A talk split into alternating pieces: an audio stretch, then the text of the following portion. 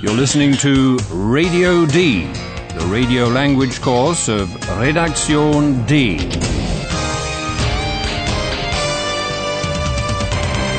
A joint project of the Goethe Institute and Deutsche Welle Radio. The author is Herrad Meese.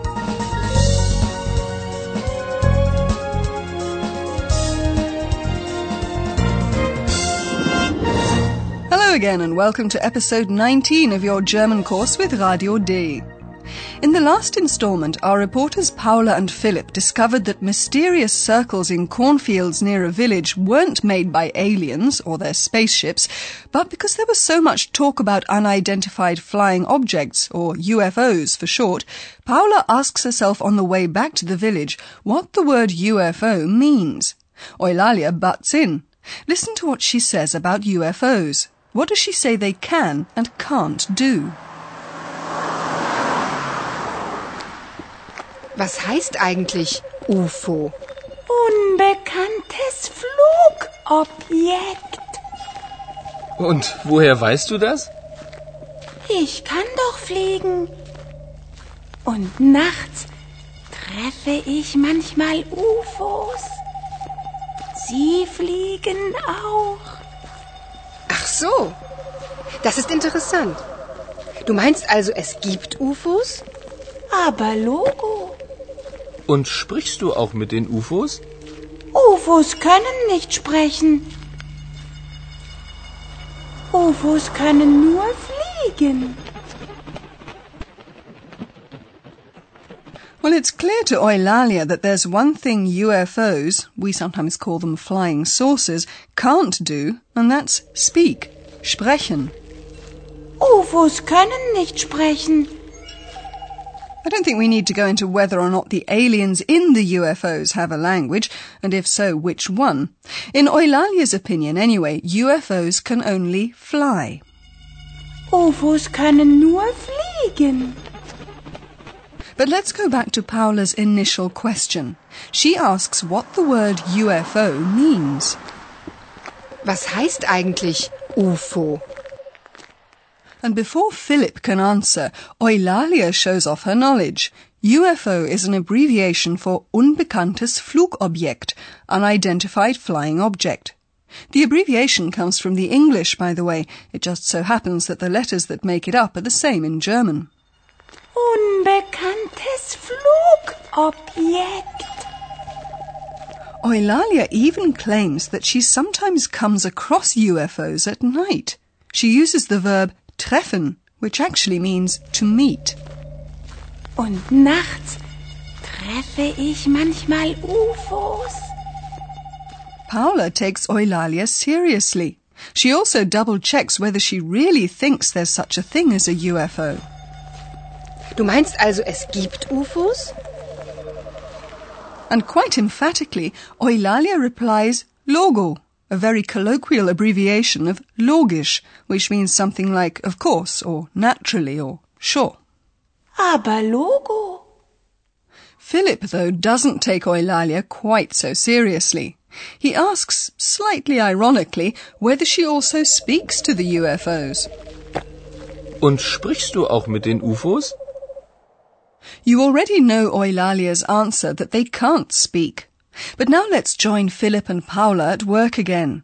In a pub in the village where the crop circles can be seen, they've asked around what the locals think about the farmers' actions. Hallo, liebe Hörerinnen und Hörer. Willkommen Bei Radio D.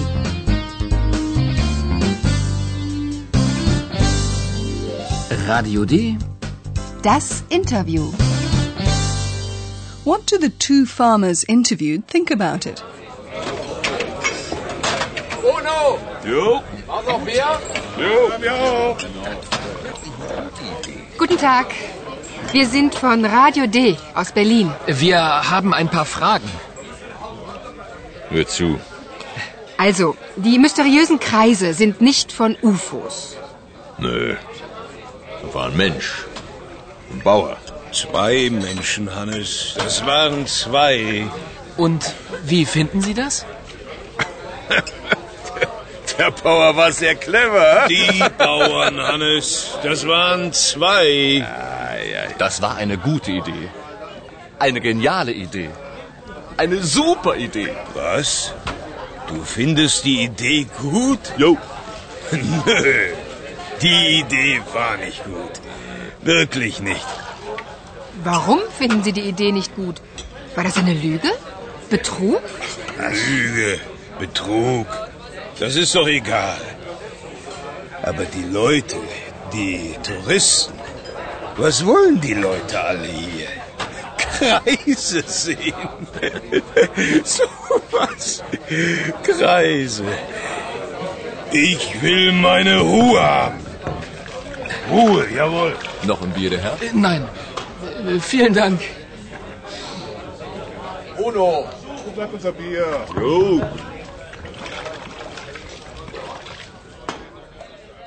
Well, you'll probably have gathered that the two farmers from the village hold contrary opinions. One of them thinks that the circle cutting farmer was very clever.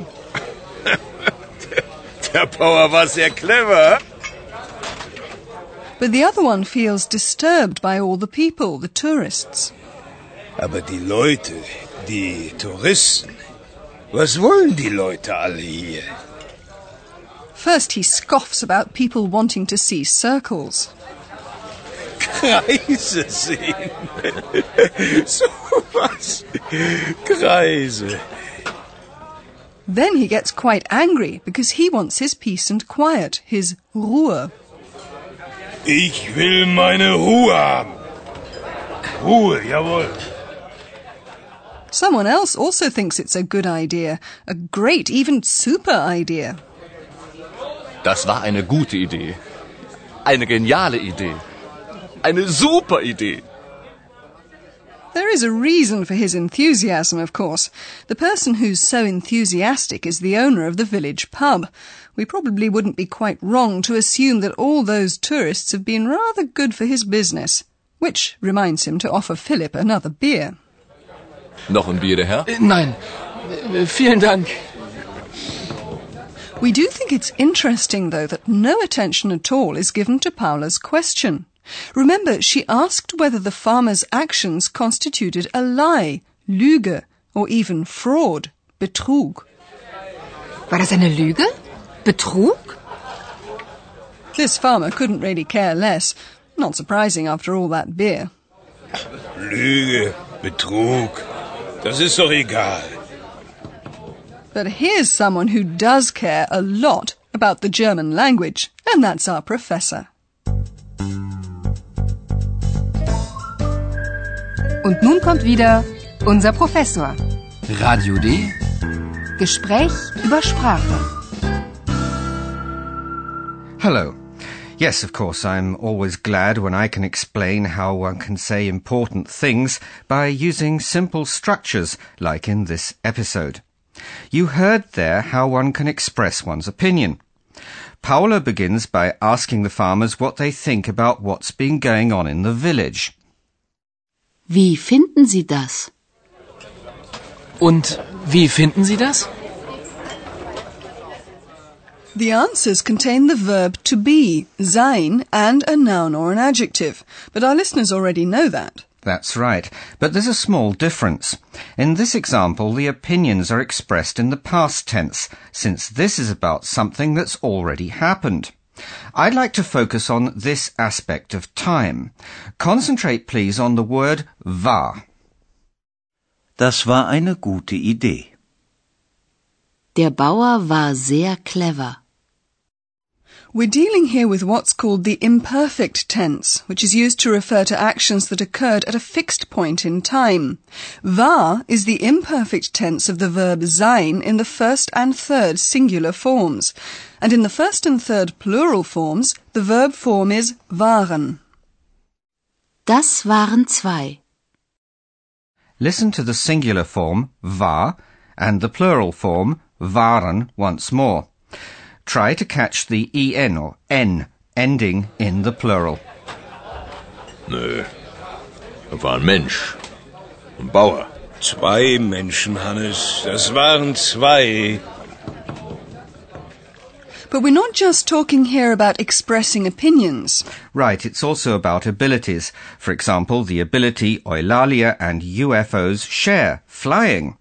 In German, abilities are expressed by the modal verb können, to be able. Können. Können. And they're followed by a second verb in the infinitive. Oh, UFOs können nur fliegen. And if one's not able to do something, the negation word nicht, not, is added after the modal verb. Oh, UFOs können nicht sprechen. Well, we should also point out to our listeners that the modal verb können also changes the vowel in the singular. In the singular, the vowel is an A, pronounced here a. Kann. Ich kann. Ich kann doch fliegen. So in German verb conjugation, the vowel sometimes changes. Yeah, I think that, that was that was enough for today, though, Professor. A bit heavy. Shall we leave it there? Ah, If you insist. Oh, go on. Thanks for joining us, though. My pleasure. And to help it sink in, our listeners can hear those two scenes again.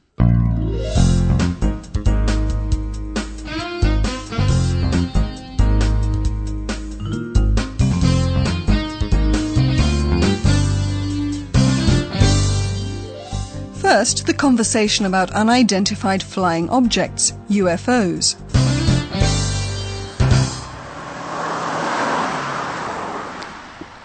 Was heißt eigentlich UFO? Unbekanntes Flugobjekt. Und woher weißt du das? Ich kann doch fliegen. Und nachts treffe ich manchmal UFOs. Sie fliegen auch. Ach so. Das ist interessant.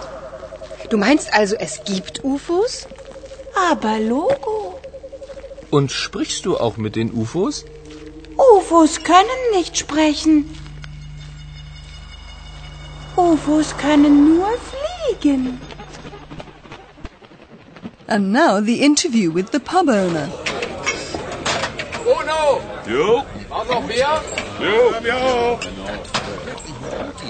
Guten Tag. Wir sind von Radio D aus Berlin. Wir haben ein paar Fragen. Hör zu. Also, die mysteriösen Kreise sind nicht von UFOs. Nö.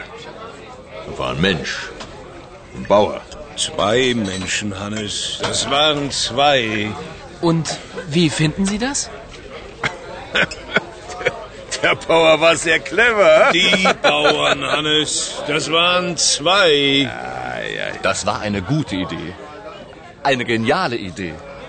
Eine super Idee. Was? Du findest die Idee gut? Jo. Nö. Die Idee war nicht gut. Wirklich nicht. Warum finden Sie die Idee nicht gut? War das eine Lüge? Betrug? Lüge, Betrug, das ist doch egal.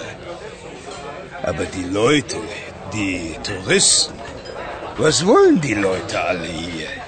Kreise sehen. so was. Kreise.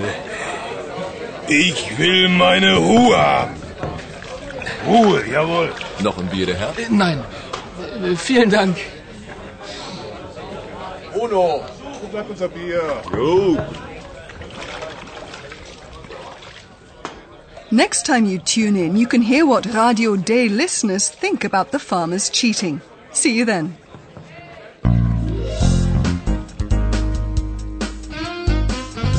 Bis zum nächsten Mal, liebe Hörerinnen und Hörer.